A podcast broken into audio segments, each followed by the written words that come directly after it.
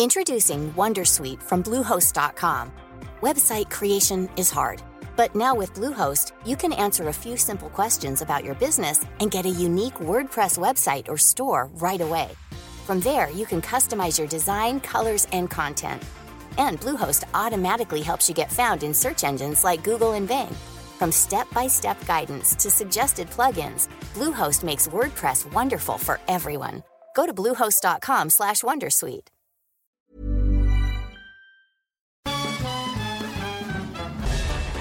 Farándula 021 es un podcast de cultura pop, donde analizaremos sin piedad series, películas, programas, música, moda, tendencias, libros, redes sociales y hasta figurosas e inventadas.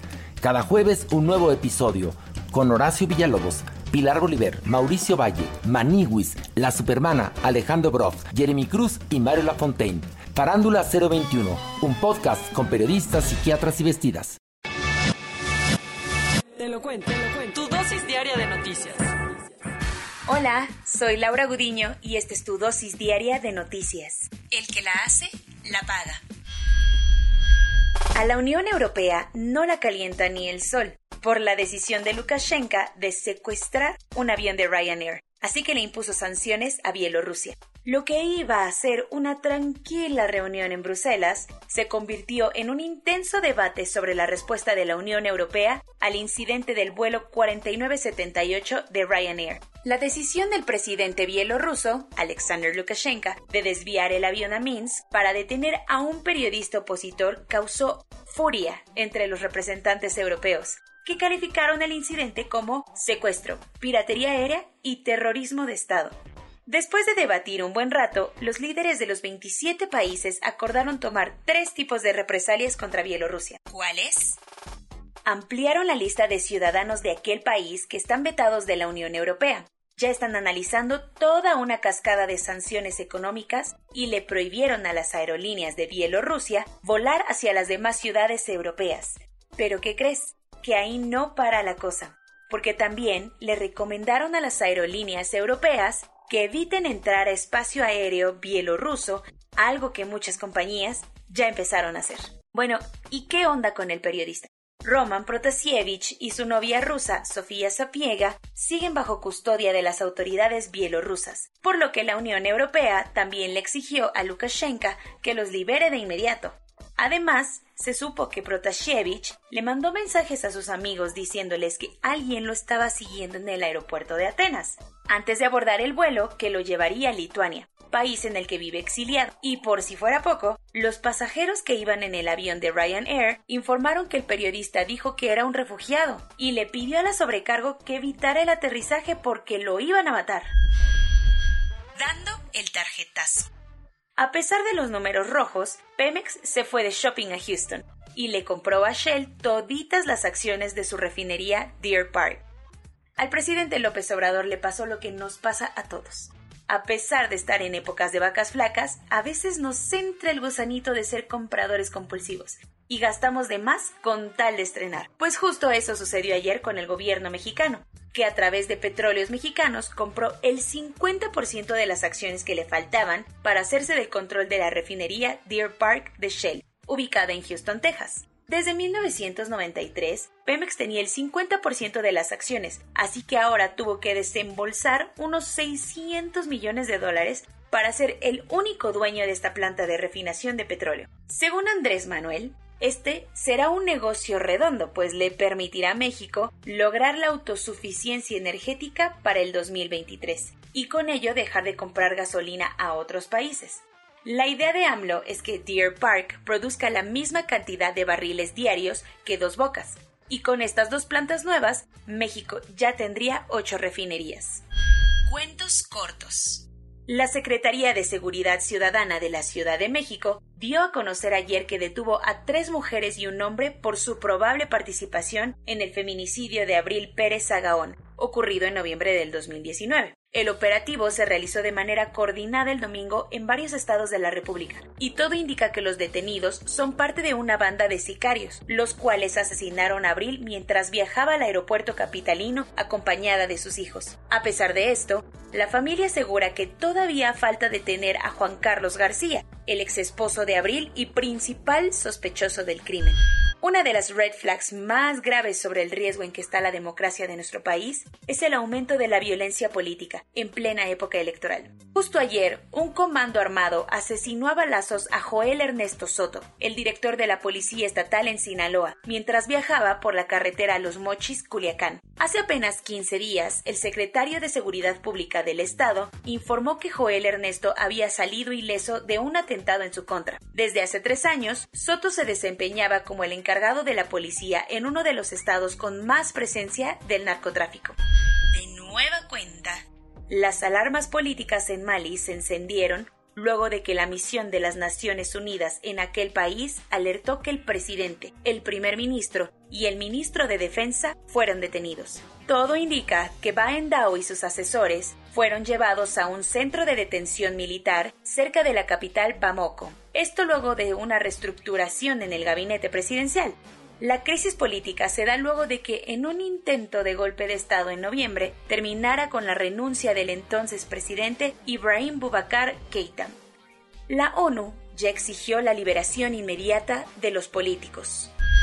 Por primera vez desde el golpe de Estado sucedido hace cuatro meses, Aung San Suu Kyi reapareció para comparecer ante un juzgado. Acusada de violar la ley de secretos oficiales, la antigua lideresa de Myanmar lleva en arresto domiciliario desde febrero, cuando los militares quitaron al gobierno democráticamente electo para instaurar un régimen que ha sido nota mundial por sus constantes violaciones a derechos humanos. En la audiencia, que solo duró unos 30 minutos, la expresidenta se refirió a la disolución de la Liga Nacional para la Democracia, su partido político, y dijo que este fue creado por la gente y existirá mientras la gente exista.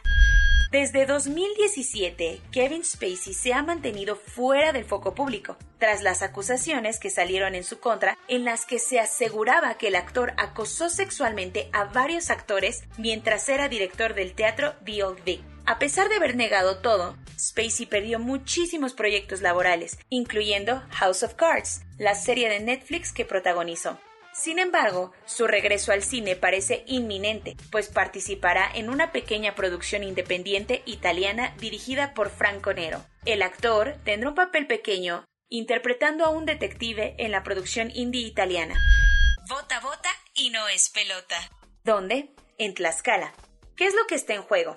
Bueno, pues los tlaxcaltecas elegirán a 725 nuevos funcionarios. Entre los cargos más sonados está la gubernatura, 60 presidencias municipales, 15 diputaciones de mayoría relativa y otras 10 de representación proporcional. Y agárrate, porque la lista de candidatas a gobernadora es enorme. Lorena Cuellar Cisneros está buscando el puesto por la coalición de Morena, PT, El Verde, Nueva Alianza, Tlaxcala y Encuentro Social Tlaxcala.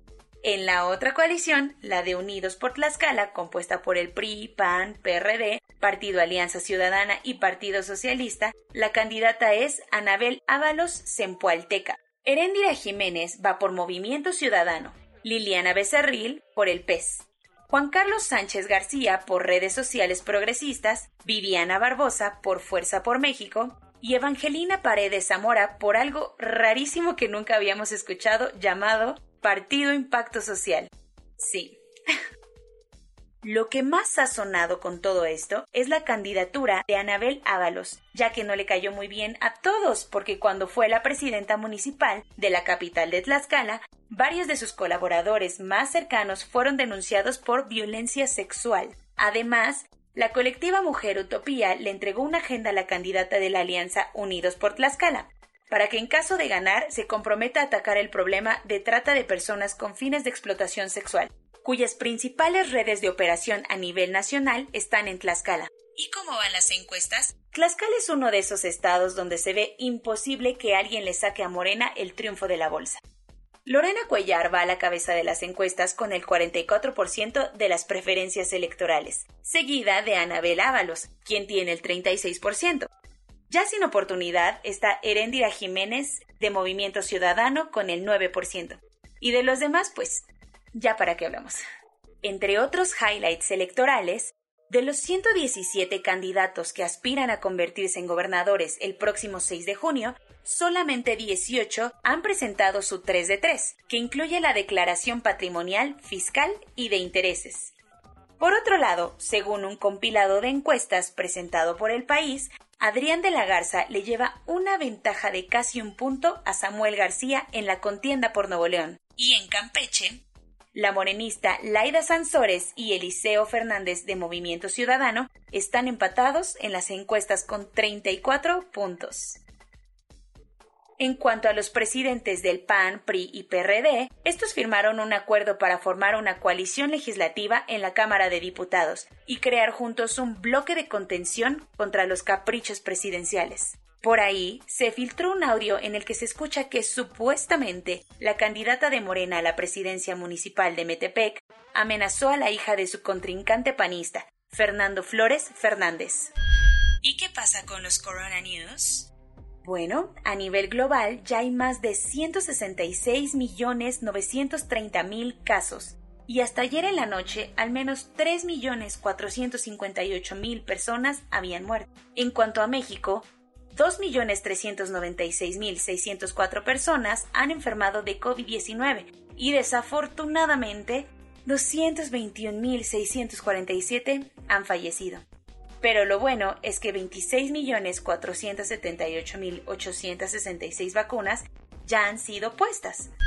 Con solo 48 muertes, ayer se registró la cifra de fallecimientos más baja en México, en más de 13 meses. El presidente López Obrador le pidió al gobierno de Campeche no exagerar la situación y mantener abiertas las escuelas, luego de que en un incremento de contagios mandara a todos de nuevo a clases en línea. Y hablando del tema, Claudia Sheinbaum descartó que se vaya a cancelar el regreso a clases, como ya se hizo en Campeche y en Nayarit. Por otro lado, integrantes de la Federación de Estudiantes Revolucionarios, Rafael Ramírez, realizaron marchas en varias ciudades del país para pedir que se posponga el regreso a clases y que se contemple a los menores en el calendario de vacunación. El gobierno presentó la plataforma de gestión diplomática de vacunas en la que hará públicos los contratos que firmó para acceder a las vacunas contra el COVID-19. En Chile, se anunció que las personas que ya estén completamente vacunadas podrán moverse con mayor libertad por todo el país. En Malta, el gobierno cantó victoria al alcanzar la inmunidad de rebaño, pues ya logró vacunar al 70% de toda su población. Bahrein reportó ayer su día más mortal desde que comenzó la pandemia, pues registró 23 fallecimientos a causa del virus en solo 24 horas. En Ohio, el gobernador confirmó que 2.7 millones de personas ya se registraron en la lotería que ofrece premios de hasta un millón de dólares a todos aquellos que se animen a vacunar. Soy Laura Gudiño y esta fue tu dosis diaria de noticias.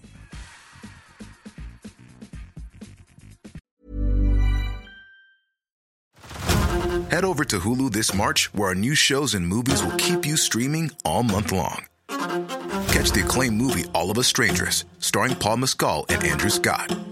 Stream the new Hulu original limited series We Were the Lucky Ones with Joey King and Logan Lerman. And don't forget about Grey's Anatomy. Every Grey's episode ever is now streaming on Hulu. So, what are you waiting for? Go stream something new on Hulu.